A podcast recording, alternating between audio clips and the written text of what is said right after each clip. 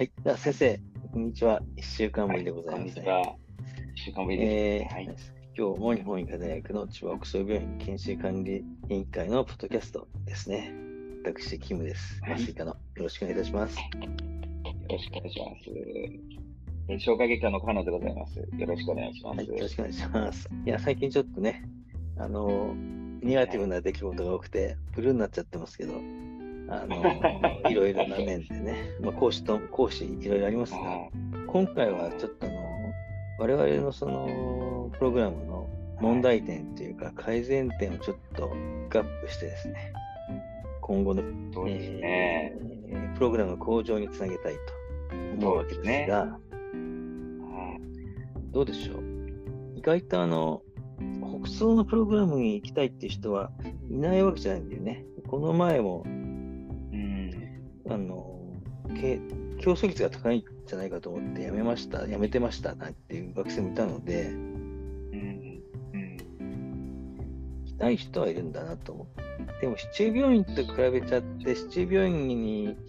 を選択する学生さんっていうのも少なからずいるわけで、むしろ多いかもしれないんだけれども、うん。その辺、ね。どうやって我々のところに来てもらうか、何が足りないのか、そうですねってい。うことを、何が足りないのはい。まあ、お金はね、給与面は確かにそうです足りないっね。ていうのはもう、うん。うん。現然たる事実ではあるんだけども、こればっかりはどうしようもないね、我々には。ねちょっと我々の範疇でいうよりはもう経営者の範疇になっちゃいますからね。ただ、あのー最初の2年間はね、以前はい。どうぞ。いやいや、あの、以前先生そういう、こう、アンケートみたいなのも、北総病院何回か取ってるところで、こう、意外とちょっとすぐにはどうしようもないようなのは、そのお金であったりだとか、あとネオンが少ないだとか、そういうのもちょっとどうしようもないんで、うんやっぱりこの、まあ、すぐ変えられるっていうかですね、そういったこう、前向きな意見を出してもらうように僕もあのアンケート作ったりしたことあったんですけども、はい。どうどうでした何か、やっぱり結果はですね、その、あの、ちょっと前、2年ぐらい前だったもんですから、そのファーストタッチの件も書いてありました。うん。あとはその、やっぱりその、こう、まあみん、その時に感じたのは、その研修医の先生ってみんな、こう、不安なんですよね、基本は。うん。基本は不安で、その不安っていうのが、多分一番こう、医者になりました。要するに、えー学生です。学生でした。国家試験受かりました。医者になりましたって時の、一番の不安っていうのは、ちょっとやっぱりその目先のことで目の前の患者さんを対応できるかっていうところに行っちゃう不安が強いもんだから、うん。やはり、その、教育システムがちゃんとしているところ、あるいは、あー患者さんを多く見れるところ、あるいは、その、かね、あの、まあ、ファーストタッチみたいな形ですね、こう、臨床経験が多いところっていう、まあ、言ってみれば、比較的、こう、わかりやすいというか、短絡的というか、そういうところで、こう、練習先を選びたいということがあるので、先生先ほど言われたみたいにですね、あの、一般病院を選択する学生さんというか、まあ、先生方が多いのかなっていう気はするんですけども、我々長くやっぱり医者をやってると、実はその、なんていうんでしょうか、あの、もちろんファーストタッチも重要なんですけども、やはり例えば今後の医学の発展のためにですね、こうどういったこうプレゼンテーションをした方がいいの、あるいはその、まあ、それこそ論文の書き方だとか、そういったことも本当はその不安の中に入ってもいいはずなんですけど、どうしてもやっぱり、学生から医者になりたての人っていうのは、やっぱりその、患者さんに対してっていうところがやっぱり一番不安なんだなっていうふうに、その時思ったことはありましたね。うん、今ちょっと、あの、先生が今、おっしゃったね、医学の発展っていう話で、最近の、最近、2、3面白いなと思ったのは、まあ、ネットニュースでよく出て,、出てますけど、一つはその脳梗塞とか、あるいは、えーえー、ALS とかで発語ができなくなっちゃった人。うん、で、意識はクリアしたんだけれども、発語できない。言葉が話せない。で人にの脳に、えーまあ、電極なり何なりをこう当てて、そこからこうアバターを作って、うん、言葉をしゃべらしゃべしゃべれるようにすると。いう研究があるらしいんですよ。で、アバターってその画面に、で、その人の、まあ、そのアバターが出て出てくるんだけど、言葉だけじゃなくて、表情もであ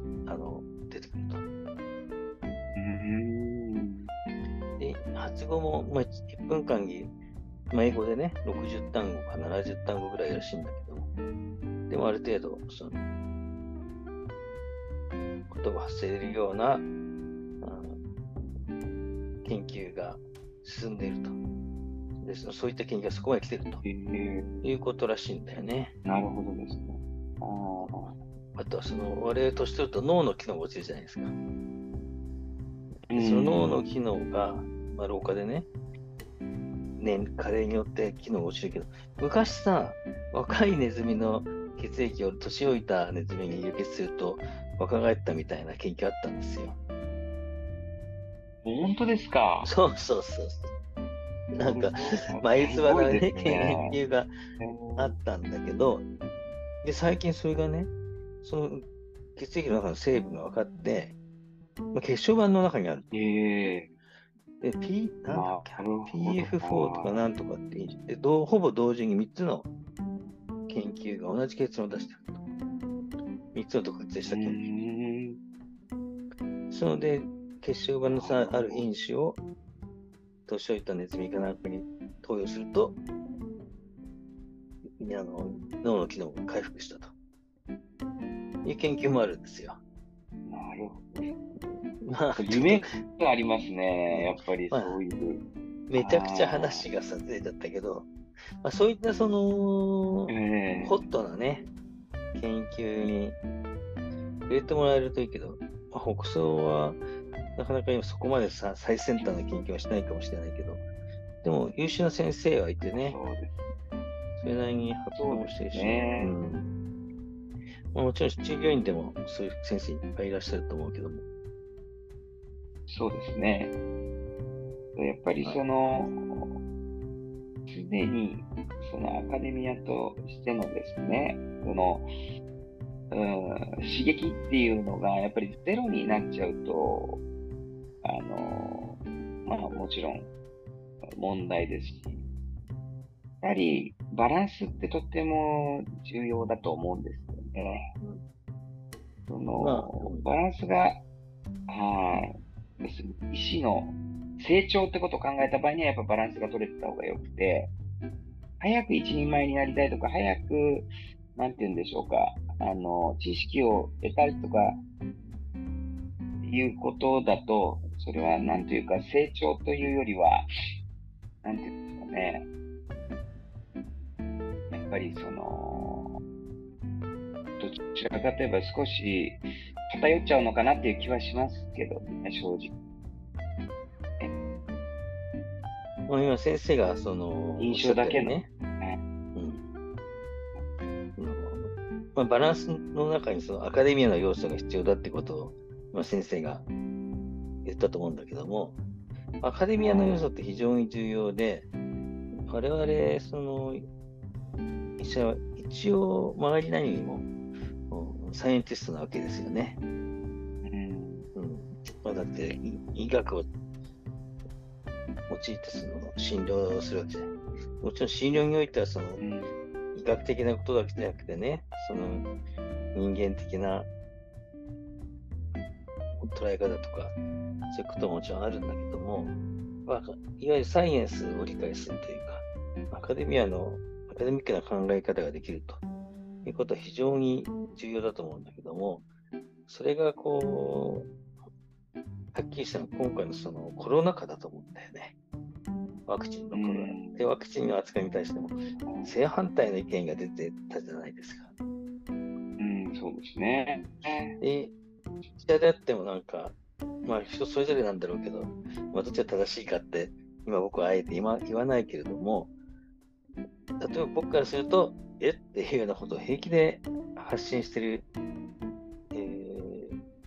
ー、ドクターがいるわけだよね。で、本当にこの人、学問というか科学を学んできたのかなという感じがするんだよね。うん、だからやっぱり臨床家はそういった先生が言ったようにアカデミアをアカデミックな要素を含めたバランスの取れた教育を受けてバランスが取れたバランスが取れている人になることを目指した方がいいと思うんだよね。これもちろんあのどのどの時点でもですね、そのいやこのやっぱりこのバランスってとても重要で、なんて言うんですか、あのまあ、僕は後輩によく言うんですけど、まあ、臨床だけ頑張ってるっていう医者はまあ、5万といるというかですね、その逆に言うと僕臨床あんま頑張ってないですよっていう医者の方がまあ少ないわけですよね。で、やっぱりその中で、こう、なんて言うんでしょうか、自分のアイデンティティを、まあ、示したりだとか、あとは先ほど言った医学の発展であるとか、あとはその、やっぱり患者さんにそれ結果的にはフィードバックするわけですから、そういったものをこう、より、なんていうんですかね、あの、信頼できるものであったり、そういったものをこう還元してあげるためにはですね、あの、その先ほど先生言われたみたいな、あの、アカデミックな発あの発想っていうのはとっても考え方ってのはとっても重要で、ただこれはやっぱり、この僕のとか先生の多分、年代になってもやっぱりそれをキープしていくのってとっても難しくて、で、やっぱりそういうこうトレーニングっていうのは、若いうちにやっとかないと、あの、もちろん、あの、なんていうんでしょうか、あの、数年経ってからできる人もいますけれども、やっぱ最初にそういうトレーニングを受けとくっていうのは、とっても重要だと思いますけどね、なかなか途中からアカデミアをっていうのは難しいですよね。やっぱりあの、優秀、今教科書いっぱいあるじゃない。で、優秀な先生が書いた本っていうのは非常に面白いんだよね。前ちょっと山下先生、循環器内科の東大の先生で、循環、山下先生だったかな、非常にあの臨床に役に立つ本を書いてらっしゃるんだけど、非常に論理だ科学的な表現されてて、わかりやすいよね。で、外科の手術でも、なんか迷うことあるわけでしょ主義、主義やってやってて。迷うとき、どっちを取るかどう、どうするかっていうときの判断って、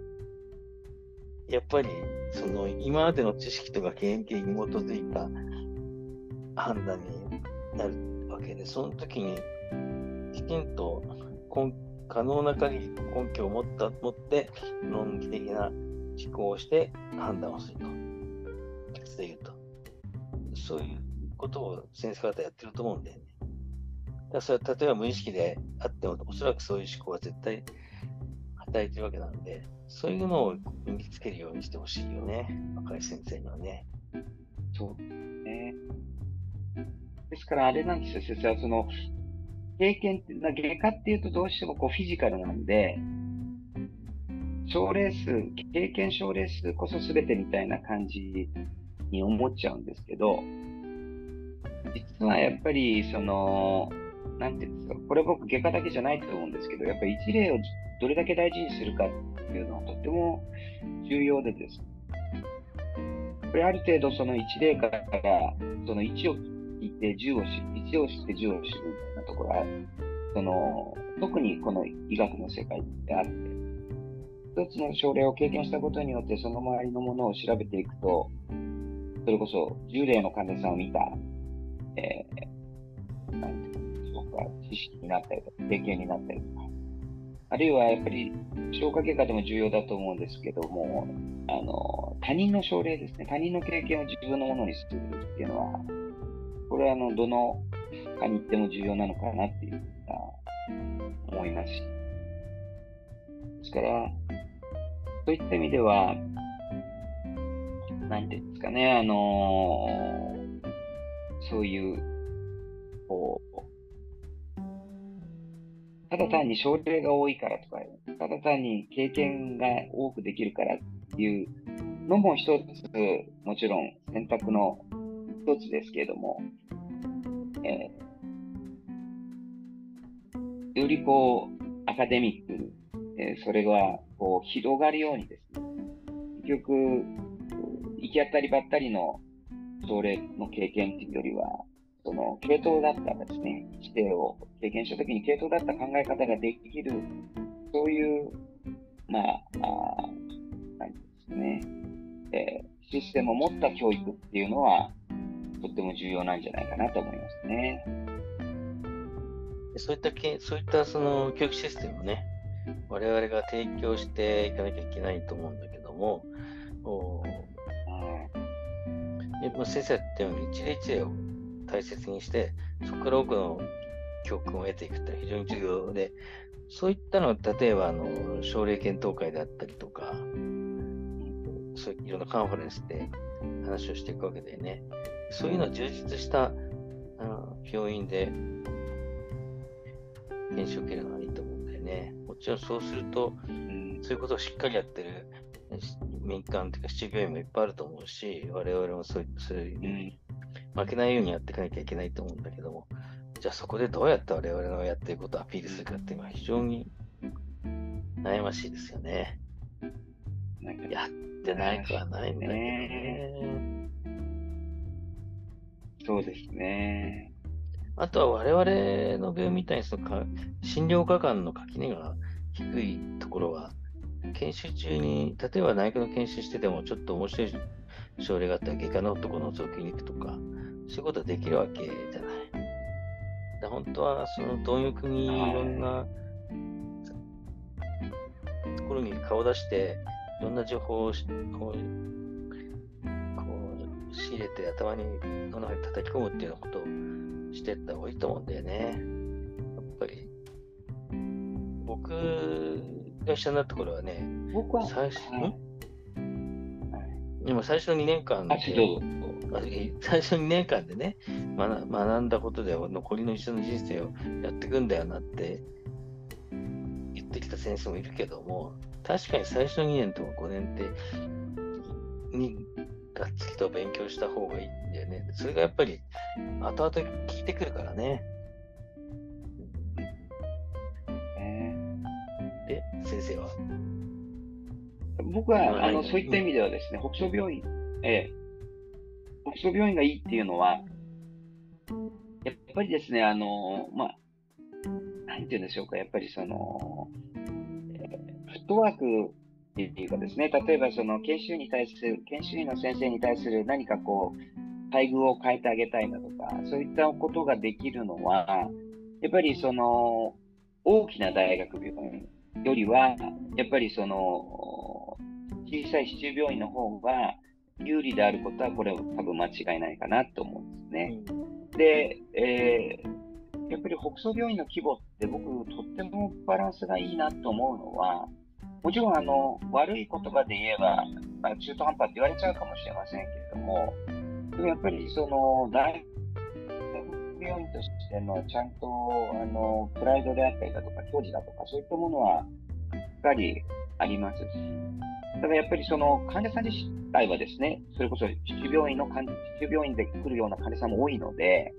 もちろん大学病院とした、まあ、さあの先進的な治療も確保行ってますけれども、患者さん自身がですね、自体がこう一般病院で来る患者さんも多いので、そういった意味では、えー、まあ、いいとこ取りっていうかですね、そのアカデミアの部分も、えー、あの、なんていうんでしょうか、あのトレーニングできる。そして、その、中病院らしいところですね。これよくアンケートでも書いてありましたね、今までの研修していただいた先生方のアンケートでも、その、研修、あの、一般病院みたいな、こう、臨床経験もできるし、そういうこう大学病院としてのこうシステマティックなあ学びもできるっていうなところは、あのとても北総病院の僕は魅力っていうかですね、なんじゃないかなというふうには個人的には思ってるんですけども、どうしてもなんかこうネガティブなことを言う人が 先ほどの、なんていうんですか、ちょっとあ田舎であったり、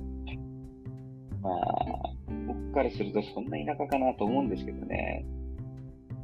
あのまあそういうふうなことを言う人はいますけれども、病院の機能としては僕は逆に今バランスが取れてて、今の研修いい向けなんじゃないかな。そういう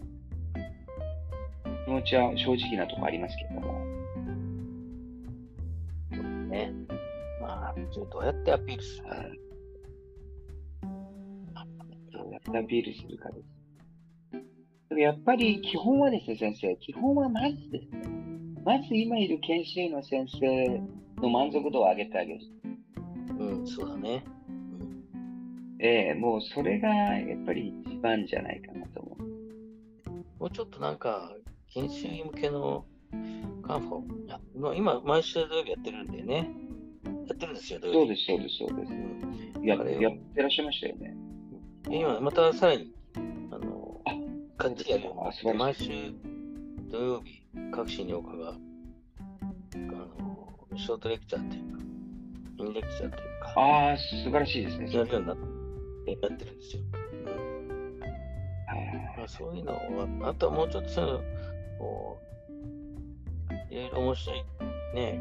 レクチャーとかを比較していけばいいんだろうけど、またいかんせん数に出る時間がないんだよね、今の制度だと。5時以降にはできないじゃない。時間外になっちゃう。そうですね。時間内にやりましょうってなると、やる方も時間取るの難しいし、受ける方も時間作るの難しいし、そうね、ちょっと悩ましいところではあるけど。まあでもそんなこと言ってたらね、始まらないから、きちんと、ね、ちょっとあれだね、今度あの、今アメリカに行っちゃってる影山先生に、アメリカの レーセントのシステムどうなってるって聞いてみてもいいかもしれないよね。ちょうど今内科回ってるそうですね、ちょっと。お招きして、話聞きたいですね。ぜひ聞きたい。ちょっと先生、もう今日はこんなブルーな感じなので、そろそろ やめましょうか。ブルーな感じ。ブルーな感じっていうか、あれですよね、あの、で、あの、そんな、あれですけど、ちょっとこう、仲間がこう、仲間がこう、なんていうんですか、あの、ちょっと去っていくみたいな話がちょっとこの話があったわけですよね。ちょっとそれで、二人ともちょっとブルーになっちゃったんですけども。なかなかちょっとまあ、うんえー、まあ、これからもうちょっとね、ポジティブな人が増えていくといいかなと思いつつ。頑張りましょうですね。頑張りましょう。じゃあ、また、あの先生、来週。まあ、ちょっとそうですね、またよろしくお願いします。ちょっとまた考えてみましょう。ね、すいません、毎回毎回考えて考えていながら、ね、をなんとかこう、はい。多くの学生さんに選んでもらえるようなね、プログラムになるように頑張っていきましょう。はい、じゃあ先生、どうもありがとうございました。よろしくお願いします。でまたどうもありがとうございました。はい、失礼します。はい、またまた来週。お願い。